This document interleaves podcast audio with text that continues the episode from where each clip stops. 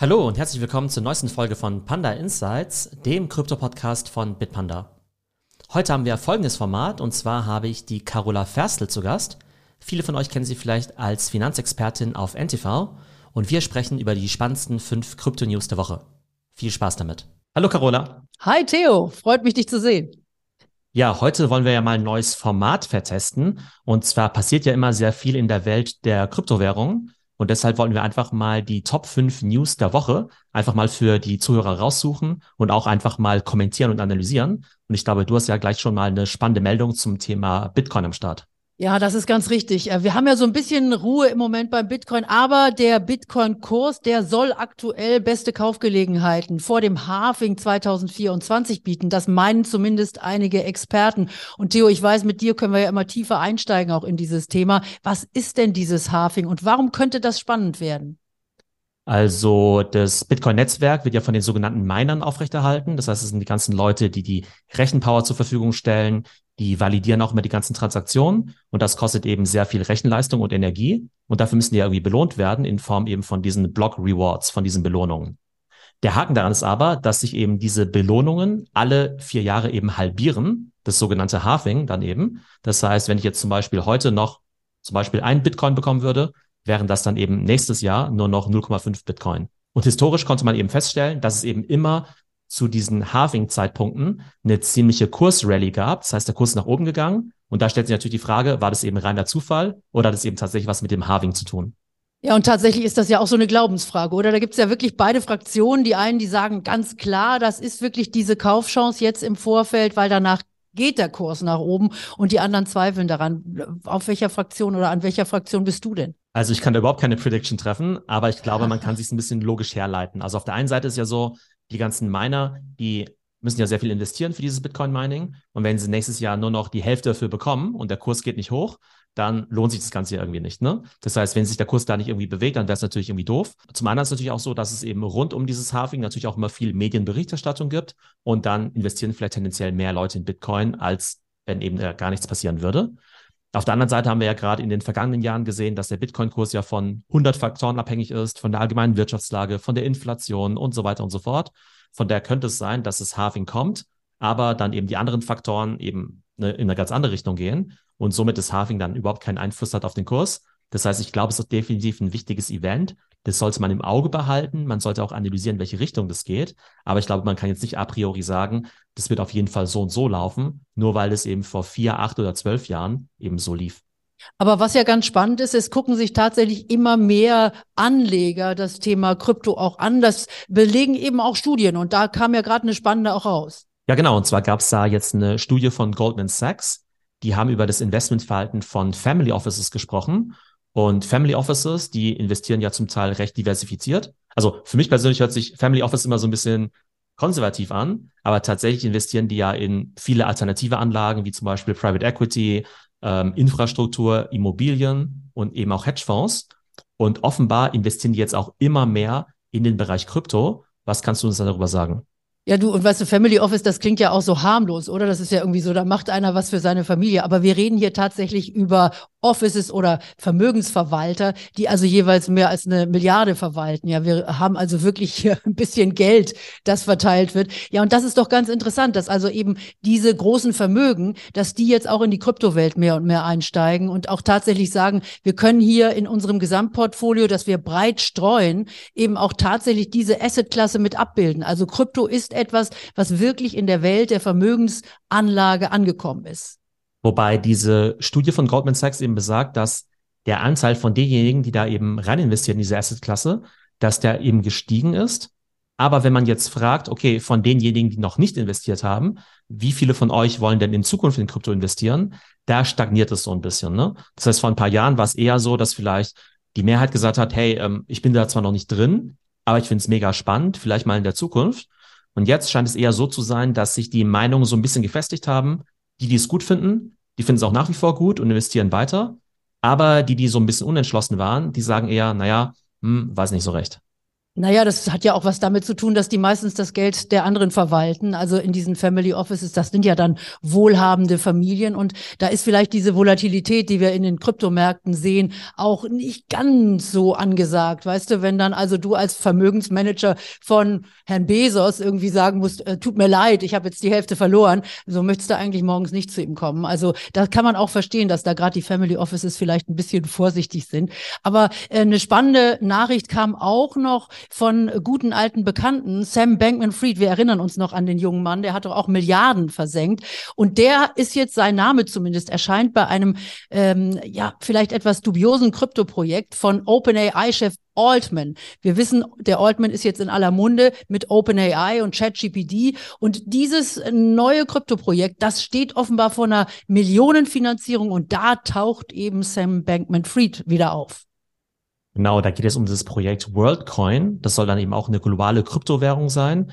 Du sagst ja, die ist so ein bisschen dubios. Also ich glaube, es kommt eben vor allem wegen diesem Fakt, dass die Leute sich da quasi per Iris-Scan registrieren sollen. Also auf der einen Seite sagt man, okay, wir brauchen nicht deine Adresse, das Ganze ist relativ anonym, aber mal ganz ehrlich, wenn du halt dafür deine Iris scannen musst, um dann eben diese Währung zu erhalten, dann äh, fühlen sich wahrscheinlich schon viele Leute ziemlich unwohl damit. Ich weiß nicht, würdest du das machen? Da weiß ich nicht. Also es ist schon irgendwie ein spannendes Thema und äh, es soll ja wohl auch, das ist ein, äh, ein Aspekt dieser ganzen WorldCoin-Geschichte, äh, das soll ja dann wohl auch möglich sein, dass man seine Iris halt eben mal so on the go überall an irgendwelchen Boxen scannen kann und äh, ja, ein bisschen gruselig ist das schon, denn ich glaube auch die Iris ist so was ganz Persönliches. Daran erkennst du wirklich jeden. Das ist, ähm, glaube ich, noch viel sicherer als ein Fingerabdruck. Auf jeden Fall soll dieses Projekt jetzt eben eine 100 Millionen Finanzierung bekommen und da sind eben viele große Investoren mit dabei, unter anderem Andreessen Horowitz, die ja diesen milliardenschweren Kryptofonds haben und dann eben auch noch Sam Bankman-Fried, den du genannt hast, von FTX, wobei dann die Frage ist, also A, hat er überhaupt noch Kohle? Und B, würde man überhaupt noch die Kohle von dem eben haben wollen? Also ich kann mir durchaus vorstellen, dass er das vielleicht mal vor ja, sechs bis äh, zwölf Monaten vielleicht committed hat, aber möglicherweise das Investment in der Form nicht mehr so stattfinden wird. Spannend finde ich aber auch, dass ein Sam Altman dafür überhaupt Zeit hat, denn der ist ja gerade dabei, die ganze Welt zu erobern mit OpenAI. Und da sind ja für ihn ehrlich gesagt so ein ja, zusätzlicher Coin, also eher eine Nebenkriegsschauplatz. Also finde ich spannend, wie er so viele Bälle gleichzeitig jonglieren kann. Aber wie wir von Leuten wie Elon Musk ja wissen, können die ja locker mal Tesla, SpaceX und eben auch Twitter nebenbei managen. Du, alles gleichzeitig. Und das Spannende hier bei dem WorldCoin ist ja, dass jeder das bekommt, der seine Iris scannt. Also da gibt's ja dann quasi gratis Coins. Also ich denke, schon daher ist natürlich das Interesse groß und OpenAI ist in aller Munde und der Altman auch. Also äh, ich glaube schon, dass das weitergeht, dass wir das mal im Auge behalten und drauf gucken. Ähm, aber äh, das Thema AI, das behandeln wir auch weiter, jetzt nicht mit dem Thema ChatGPT oder nur am Rande.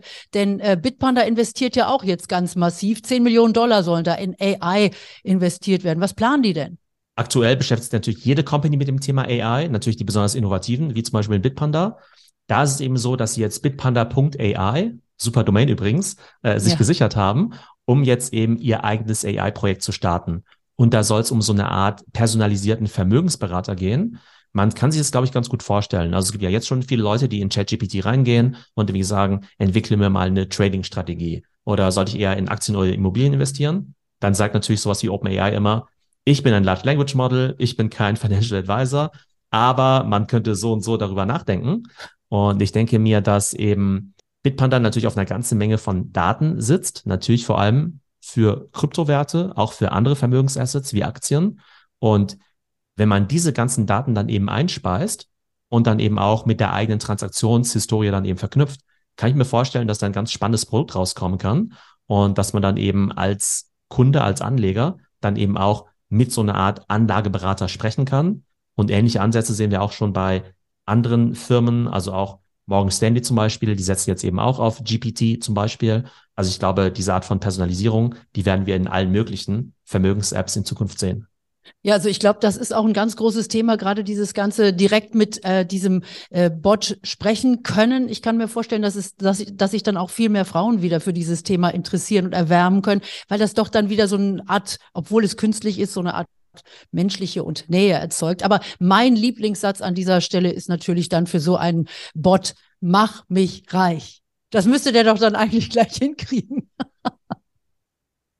genau, dann können wir ja mal die Performance von diesem Bot dann ja mal äh, analysieren. wie er eben performt äh, im Vergleich zu richtigen Menschen, die das Ganze ganz ordentlich gelernt und studiert haben. Ja, ja, aber du weißt ja, das ist ja alles, alles keine Glaskugel. Also keiner. Also ich bin gespannt, ob ChatGPT dann die Glaskugel hat. Das wäre natürlich wirklich super, super spannend. Also an dem Thema bleiben wir auch dran. Aber was auch ganz wichtig ist, äh, das ist noch eine Headline der EU-Rat, der stimmt nämlich endlich dieser Mika-Regulierung einstimmig zu. Was heißt denn das? Du hast das ja beobachtet. Ja, genau. Wir hatten ja auch schon mal eine separate Podcast-Folge dazu im Panda Insights Podcast in der Folge 21. Und zwar gibt es ja in jedem Land in der EU eben eine Kryptoregulierung, denn das wäre ja ziemlich schwierig, wenn jetzt da einfach jeder unreguliert auf den Markt treten kann. Aber es war eben nicht einheitlich. Und jetzt ist eben wirklich so, dass die Europäische Union jetzt eben diese Mika-Regulierung dann eben verabschiedet hat. Das heißt, es gibt jetzt einheitliche Standards. Äh, man kann dann zum Teil eben auch Lizenzen erwerben als Kryptoanbieter, die dann eben auch für die gesamte EU gültig sind. Und ich glaube, es ist auf jeden Fall ein großer Schritt nach vorne. Und da sind wir ausnahmsweise mal den USA einen Schritt voraus. Denn in den USA gibt es diese Art von Regulierung noch nicht. Und das schafft natürlich ziemlich viel Unsicherheit, sowohl für Anbieter als auch für Kunden, weil sie nicht so genau wissen, okay, was dürfen wir eigentlich machen, was wollen wir nicht machen. Und normalerweise denkt man ja immer, ja, Regulierung ist schlecht für die Unternehmen. Aber selbst in den USA sagen die großen Kryptounternehmen, hey, bitte, bitte, bitte, schafft mal Rechtssicherheit für uns, damit wir halt wissen, womit wir es zu tun haben, damit auch unsere Kunden halt genau wissen, woran sie dran sind. Und da sind wir zum Glück in Europa schon ein ganzes Stück weiter. Und bei Bitpanda ist es ja auch so, dass die ja unabhängig von der Mika-Regulierung ja schon immer geschaut haben, dass sie eben in jedem Land jeweils die Standards eben erfüllen, eben auch die anspruchsvollsten oder höchsten Lizenzen dann eben auch beantragen und dann eben auch bekommen haben. Und ich glaube, das ist einfach ein sehr wichtiges Thema, dass ja einfach jeder Player in diesem Markt einfach weiß, woran er ist. Und es ist dann eben super, dass die EU dann eben auch hier mal eine Vorreiterrolle einnimmt. Ja, ja, dann sind also einige Unternehmen eben auch nicht auf dem falschen Fuß erwischt worden und müssen jetzt alles umstellen, sondern ich glaube, gerade hier in Europa waren ja diese wichtigen Player, die wir hier haben, die haben eigentlich schon sehr viel in Sachen Regulierung gemacht. Also, dass das jetzt vereinheitlicht wird, ist sicherlich gut. Und dass wir Amerika mal was voraus haben, das ist auf jeden Fall gut. Also insofern kann man das nur begrüßen und das bringt vielleicht jetzt auch noch mehr ein bisschen Vertrauen zurück in die ganze Kryptobranche. Wobei ich glaube, dass es eben ein sehr guter Start ist, aber da wird es sicherlich noch eine Mika 2 Regulierung geben müssen. Ach je, denn nee. viele Dinge sind da noch gar nicht abgedeckt. Zum Beispiel dieser ganze DeFi, Decentralized Finance Bereich, das Staking, das Lending und auch der ganze Bereich der NFTs ist da eben noch nicht reguliert. Und gerade Endverbraucher interessieren sich ja viel für diese Produkte. Von der glaube ich, dass wir da wahrscheinlich äh, in ein paar Monaten hoffentlich auch nochmal über ein Add-on dieser Mira-Regulierung sprechen können. Dann kriegen die Board Apes auch noch irgendeinen Maulkorb, damit sie nicht mehr so frech gucken können. Also da werden sie auch noch ein bisschen reguliert. Das muss dann auch noch kommen. so, vielen Dank, Carola. Hat Spaß gemacht. Das waren ja, unsere dir, Top Theo. 5 Krypto-Headlines dieser Woche. Ähm, kurzes, wie sagt man, äh, Schlagabtausch, Blitzgewitter, um eben über diese spannenden Stories zu sprechen. Und dann freue ich mich schon aufs nächste Mal. Bis zum nächsten Mal, mein Lieber. Hat Spaß gemacht. Tschüss, bye bye. Ja. So, das war unsere heutige Folge von Panda Insights. Ich hoffe, euch hat das Format gefallen und bis zum nächsten Mal. Und ganz wichtig noch unser Disclaimer. Die vergangenen Wertentwicklungen geben keinen Hinweis auf zukünftige Ergebnisse und die Inhalte des Podcasts stellen weder eine Anlageberatung noch ein Angebot oder eine Aufforderung zum Kauf von digitalen Assets dar. Investieren birgt Risiken. Vor dem Abschluss einer Transaktion sollten stets eigene Recherchen durchgeführt werden.